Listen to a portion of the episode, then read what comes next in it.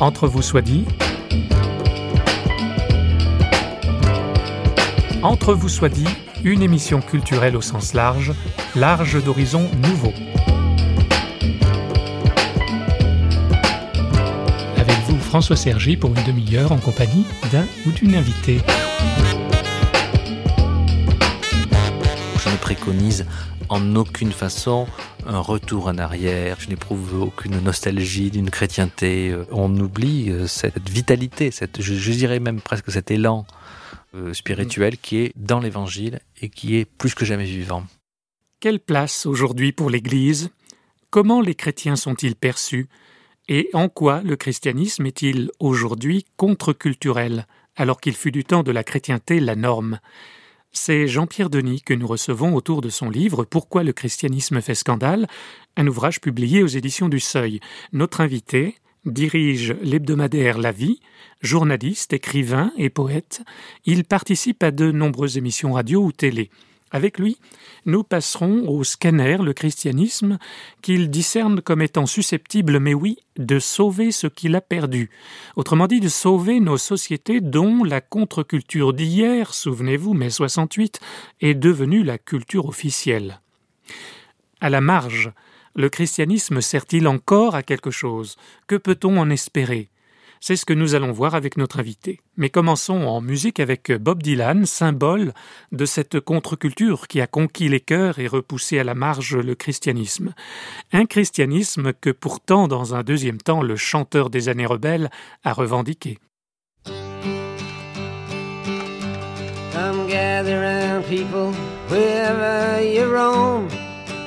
And admit that the waters around you have grown and accept it that soon you'll be drenched to the bone.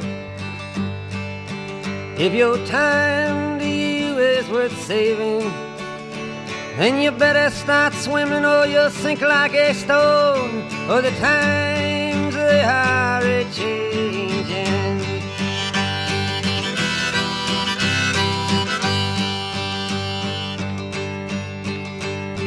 Writers and critics who prophesize with your pen. And keep your eyes wide, the chance won't come again. And don't speak too soon, for the wheel's still in spin. And there's no telling who that it's naming. Was the loser now will be later to win, for the times they are a changing.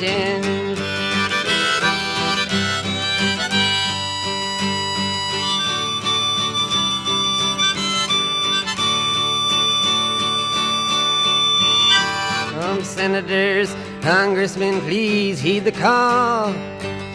Don't stand in the doorway, don't lock up the hall, for he that gets hurt will be he who has stalled.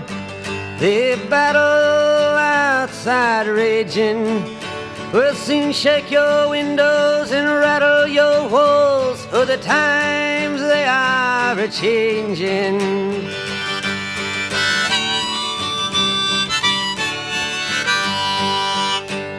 Mothers and fathers throughout the land. And don't criticize what you can't understand. Your sons and your daughters are beyond your command. Your old road is rapidly aging.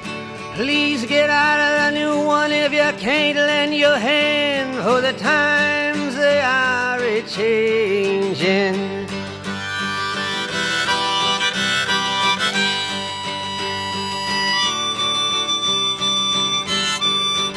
Et d'abord donc, première question d'évidence en référence au titre du livre de Jean-Pierre Denis, pourquoi le christianisme fait-il scandale? Vous savez, je crois que nous sommes dans une, dans une époque dans laquelle euh, la place du christianisme fait scandale parce que tout simplement, le christianisme n'occupe plus le centre de la culture, ne dicte plus les comportements, n'est plus euh, la force qui fait la loi, et que du coup, notre société éprouve beaucoup de difficultés à situer le christianisme et à se situer par rapport au christianisme. Et comme l'Église, et comme le christianisme, et comme les chrétiens sont porteurs d'un certain nombre de valeurs qui ne sont pas les valeurs euh, les plus valorisées par la société marchande dans laquelle nous vivons, eh bien, plutôt que de se laisser bousculer par ces valeurs du, du christianisme, on a tendance à les brocarder et euh, à dire, euh, dès que les chrétiens ouvrent la bouche, euh, qu'ils n'ont qu'à se taire, justement, parce qu'au fond, les valeurs dont ils sont porteurs sont des valeurs ringardes, sont des valeurs réactionnaires, sont des valeurs qui seraient dangereuses. Autrement dit, circuler, il n'y a rien à voir. moi, je trouve au contraire que le christianisme doit faire scandale, qu'il a toujours fait scandale. D'ailleurs, souvenez-vous, c'est comme ça que cela a commencé, c'est comme ça que Jésus a chassé les, marchands du temple, donc euh, c'est inscrit, je dirais, dans la naissance même du christianisme, dans l'essence même du christianisme, que de scandaliser les bien-pensants, que d'empêcher le petit commerce de faire son, œuvre. Et quand vous regardez la mésaventure qui est celle de Saint Paul quand il se rend à Athènes pour expliquer euh, aux Athéniens que le Christ est ressuscité, vous vous souvenez de la réaction de, l'intelligentsia euh, grecque de l'époque et de dire on rigole un bon coup et on t'entendra là-dessus une autre fois si on a le temps, c'est-à-dire jamais. Donc depuis toujours, le christianisme a fait scandale. Et le véritable scandale, c'est peut-être qu'à une certaine époque, le christianisme a cessé de faire scandale, il a cessé de choquer les bien-pensants que nous sommes tous.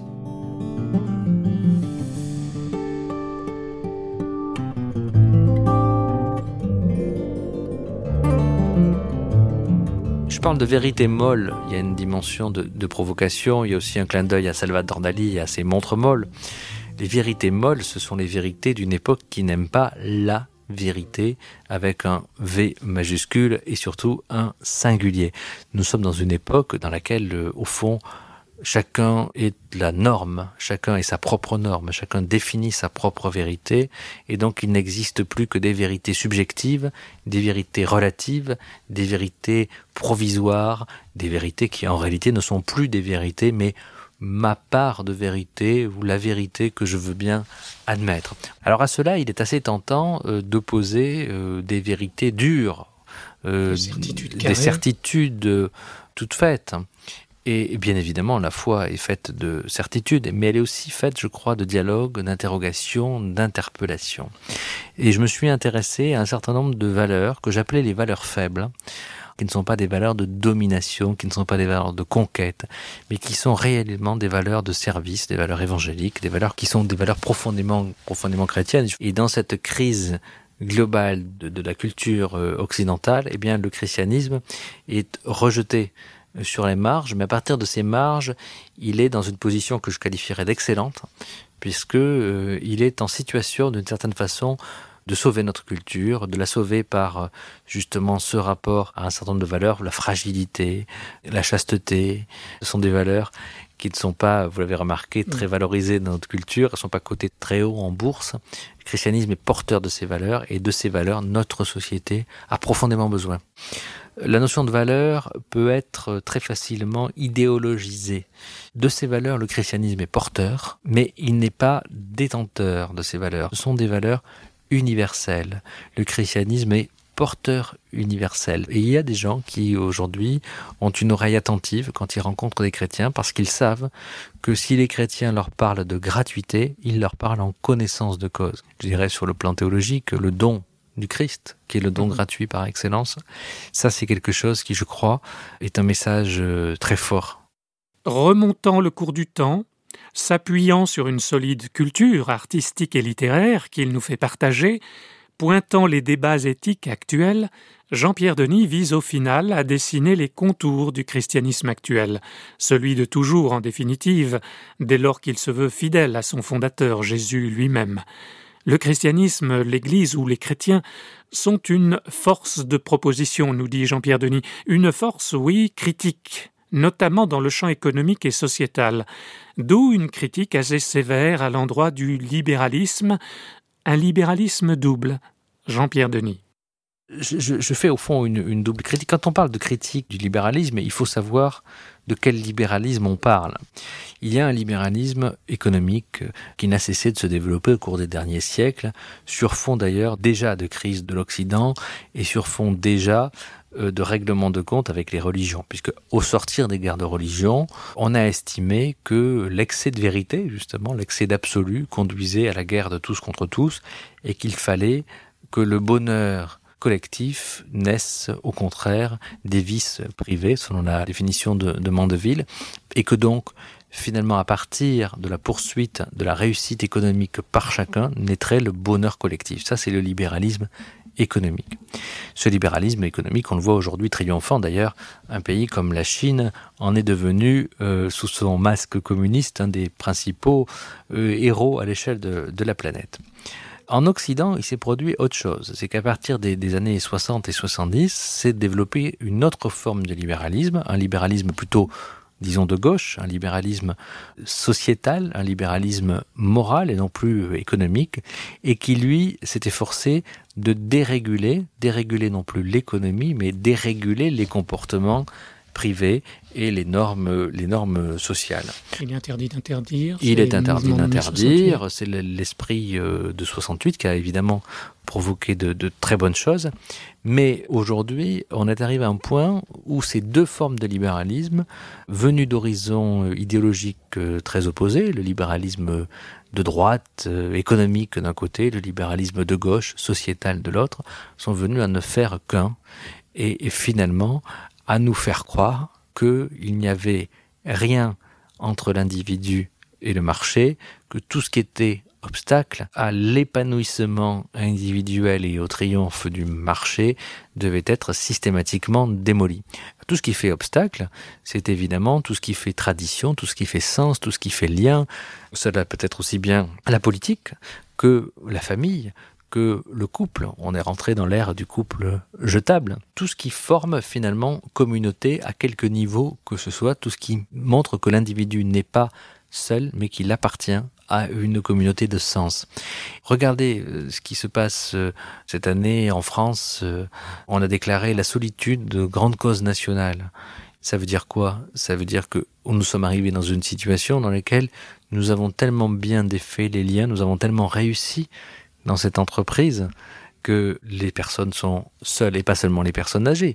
Il y a la question des jeunes, il y a la question des femmes, il y a de très nombreuses questions et pas seulement non plus les gens qui sont dans la rue. Il y a des gens qui sont seuls, je dirais, dans toutes les sphères de la société, dans tous les âges euh, de la vie. Donc c'est quand même le signe d'une société qui est profondément en crise. Mais je crois que cette crise est une aussi une occasion de revenir, de ressourcement, comme toujours dans les crises d'ailleurs. Mmh. Une crise, c'est un moment de, de révélation, c'est aussi une occasion à saisir. Et c'est cette entreprise de, démolition, d'autodestruction, je dirais, qui aujourd'hui euh, arrive euh, à son terme. Aujourd'hui, dans la crise de l'Occident, il y a bien cette phase où les deux libéralismes se rencontrent, fusionnent et veulent nous faire croire qu'il n'existe qu'un seul modèle. Je crois qu'il est urgent que le christianisme fasse entendre une parole critique, une parole de régulation, une parole qui remet du lien. Et c'est là encore un sujet sur lequel euh, il fait scandale, du moins euh, si on ne veut pas écouter ce qu'il dit vraiment. Mon époque broie du noir qu'elle étale sur ses cils, des pétales à ses lèvres, elle séduit ses amants, s'abreuve des tendres gens, qu'elle effrite au couteau, s'enrichit sur le dos de nos jolis printemps. Mon époque, mon époque, mon époque, mon époque. Mon époque voit son ciel avaler la fumée de nos sanglots d'hiver, de nos salaires crachés, qu'elle piétine sa nue en récitant la peur. Même la mort se couche quand elle montre son cœur. Mon époque, mon époque, mon époque, mon époque. Mon époque ne joue pas, elle jouit puis basta. En se payant la bagnole, en matant ses chaussures. Mon époque a le style freedom business Power équitable entre tyrans qu'elle fidélise De remise en remise, en remise, en remise Mon époque Mon époque mon époque, mon époque. Et toi, Dodo, dis-moi ta journée. Tu veux qu'on change les idées du coin du lit qu'on regarde la nuit tomber? Promis, promis, ça va changer. Encore un verre, copain, encore à boire, allez, qu'on s'envole au plus loin, craquer de liberté, qu'on revienne, peut-être, quand elle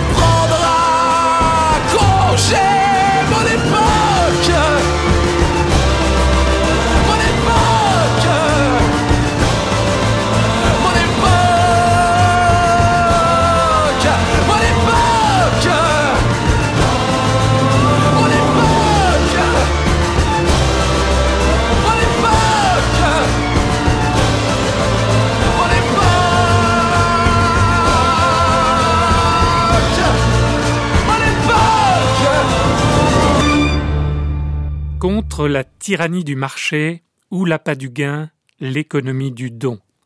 Je cite encore Jean-Pierre Denis. Le christianisme n'est pourtant ni une doctrine écologique, ni un corpus d'analyse économique, ni un conservatisme réactionnaire, ni un altermondialisme.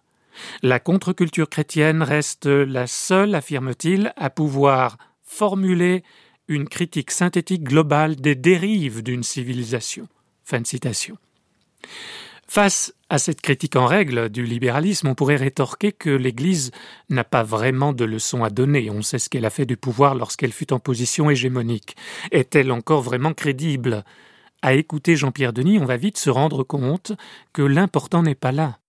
Moi, mon sujet, si vous voulez, c'est moins l'Église et l'institution qui a un certain nombre de défauts, qui pose un certain nombre de problèmes, certes, que la culture contemporaine. Comment nous situer comme chrétiens dans la culture contemporaine? Vous savez, Régis Debray disait qu'au fond, dans la transmission, il y a nécessairement une forme de trahison.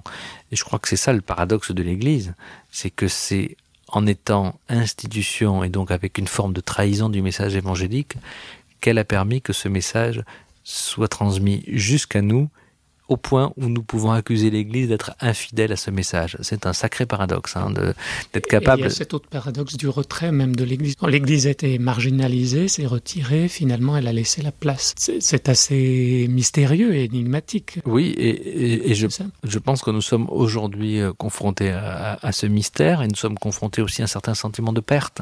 Perte de prestige, perte d'autorité, perte de certitude sur notre avenir euh, comme chrétien, et ce sentiment de perte nous donne une énergie formidable pour euh, retourner non pas à des origines mythiques euh, ou un moment qui aurait été parfait dans l'histoire du christianisme, qui serait les premiers siècles par exemple de l'histoire du christianisme, mais je dirais retourner constamment, c'est-à-dire se convertir constamment au message, euh, message de l'évangile.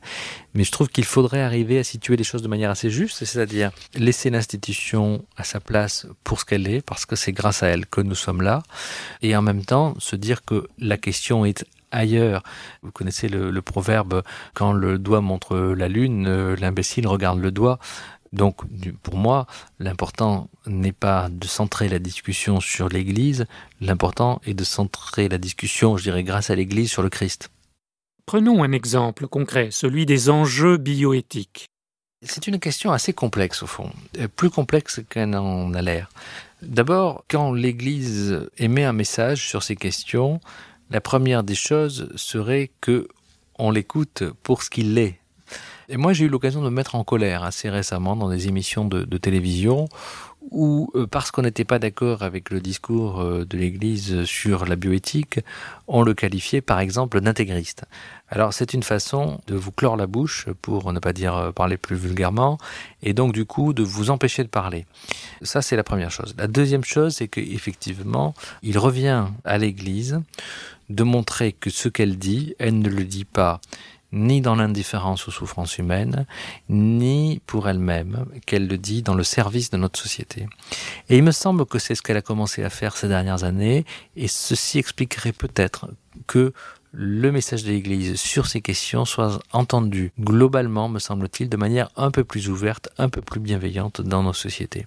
C'est-à-dire arriver à expliquer que l'Église n'est pas en train de défendre justement une position dogmatique, mais une position de service, qu'elle n'est pas en train de défendre une position mortifère, mais qu'elle est au contraire au service de la vie. Dans ces questions de bioéthique, quand on creuse un petit peu, on s'aperçoit que beaucoup de personnes aspirent à une parole qui soit une parole autre. Je vais vous prendre un exemple un colloque euh, tout récemment organisé euh, sur la question de la souffrance psychique des femmes qui avortent. Sujet absolument tabou jusqu'à présent. Cela fait pourtant des années que des chrétiens, à travers des ONG, accompagnent, réfléchissent, sans juger, accompagnent des personnes qui euh, ont eu recours à un avortement.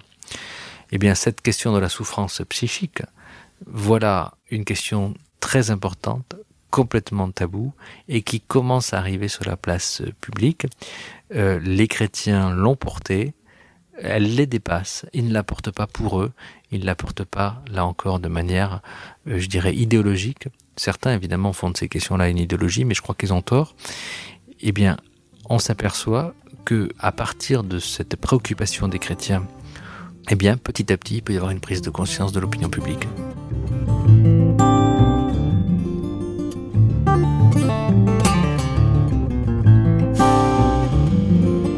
Chrétien contre-culturel d'aujourd'hui, euh, s'il fallait en faire un portrait ou l'assimiler à un personnage, ce serait quoi Un révolutionnaire, un ennemi de la République, un ayatollah de l'art moral euh? eh, Justement, je, je, me rends compte, je vais faire un peu mon mea culpa, je me rends compte que cette expression de contre-culture, elle peut provoquer un certain malentendu. Parce que quand on dit contre-culture, on entend contre. Et depuis la sortie de ce livre, je me suis aperçu qu'il fallait que je dissipe ce malentendu parce que, évidemment, quand on entend, on entend contre, parce qu'on a souvent compris que l'Église était contre l'évolution de la société, qu'elle était contre-révolutionnaire, qu'elle était finalement contre euh, le plaisir, qu'elle était contre une société qui bouge, qu'elle était contre la liberté de conscience. Quand je parle de contre-culture, c'est à peu près tout le contraire. La contre-culture, ce sont des petits groupes qui se mettent à l'écart pour imaginer le futur. Ce sont des gens qui font un pas de côté pour inventer une utopie ce sont des, créateurs, ce sont des contemplatifs, ce sont des gens qui imaginent un autre monde, qui voient de, ce fait un tout petit peu plus loin que le court-termisme et le consumérisme de leur époque. C'est ça la contre-culture, c'est ça une contre-culture. Donc le chrétien contre-culturel, c'est un chrétien qui n'a pas renoncé, on pourrait le dire tout simplement, c'est un chrétien qui dit aux hommes de notre époque, vous ne pouvez pas renoncer à l'espérance. Il serait un peu protestant il serait un peu protestant, oui, en effet, euh, je crois, au sens que il faut à la fois protester et attester. Je crois que c'est les deux qu'il faut faire aujourd'hui. Il faut protester quand il y a des injustices. Il faut protester quand notre société oublie euh, l'essentiel, euh, euh, oublie le chemin spirituel, oublie le chemin intérieur, qui est le, le, chemin authentique. Et il faut aussi, ce qui est nouveau peut-être, attester davantage de ce que nous croyons. Dans une époque plus ancienne, les chrétiens avaient tendance à se fondre dans la société. Bien évidemment, il ne faut pas se retirer de la société mais l'époque appelle de nous que nous soyons à la fois contestataires et attestataires, c'est-à-dire que nous disions très simplement ce que nous croyons, ce que nous sommes et pourquoi nous espérons. Et dès qu'on ose faire ça, eh bien, on ouvre euh, des portes, on touche des cœurs et, je dirais, on rend service à des gens qui n'attendent que ça. Ne pas le faire, j'allais dire, c'est criminel. C'est laisser souffrir beaucoup de gens qui attendent de nous que nous soyons ce que nous sommes, non pas des chrétiens honteux, ni non plus des chrétiens conquérants, mais des chrétiens qui disent, bah oui, pour moi, euh, le Christ est ressuscité. Et d'ailleurs, euh, c'est ce que dit saint Paul. Hein, si notre, euh, si le Christ n'est pas ressuscité, ben vaine est, est notre espérance. Et d'une certaine façon, notre nom de chrétien perd tout sens.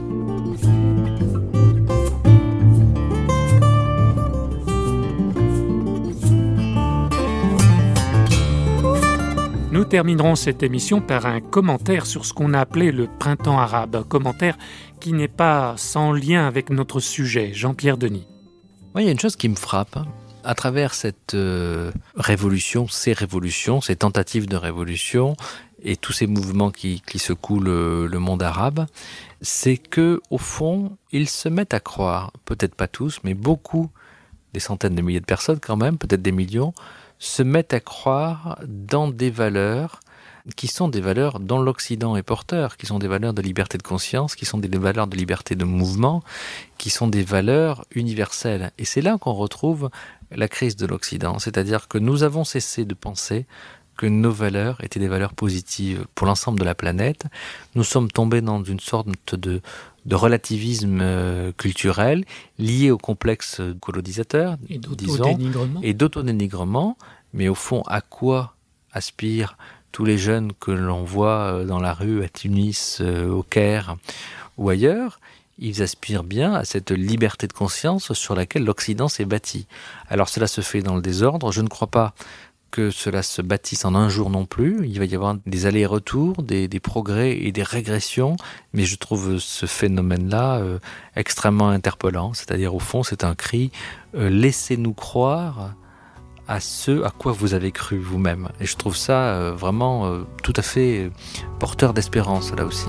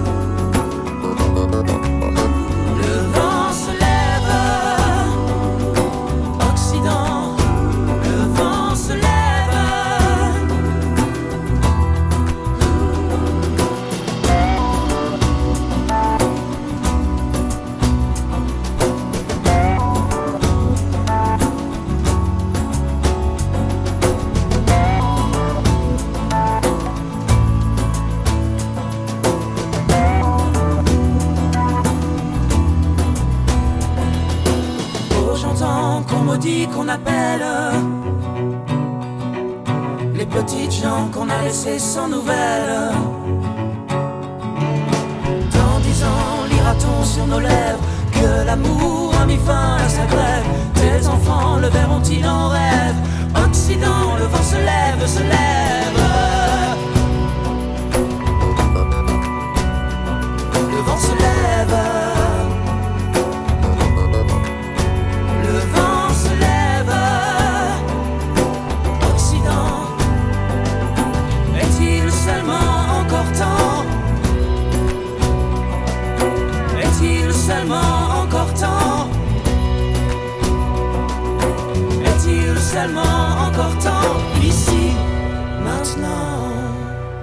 L'Église n'est liée à aucune forme particulière de culture. Pour Jean-Pierre Denis, que je cite encore, cette distance courageusement revendiquée oblige d'abord à une relecture de notre propre culture, elle conduit ensuite à une participation critique au grand débat de notre société, elle se traduit enfin par une évangélisation contre-culturelle, ou si l'on préfère par une annonce de la bonne nouvelle à toute culture. Fin de citation. Ce sont là les mots de la fin. Je vous rappelle le titre de l'ouvrage de Jean-Pierre Denis, édité au Seuil. Pourquoi le christianisme fait scandale? Sans point d'interrogation. Au revoir et à bientôt dans Entre vous soit dit, une émission signée Radio Réveil.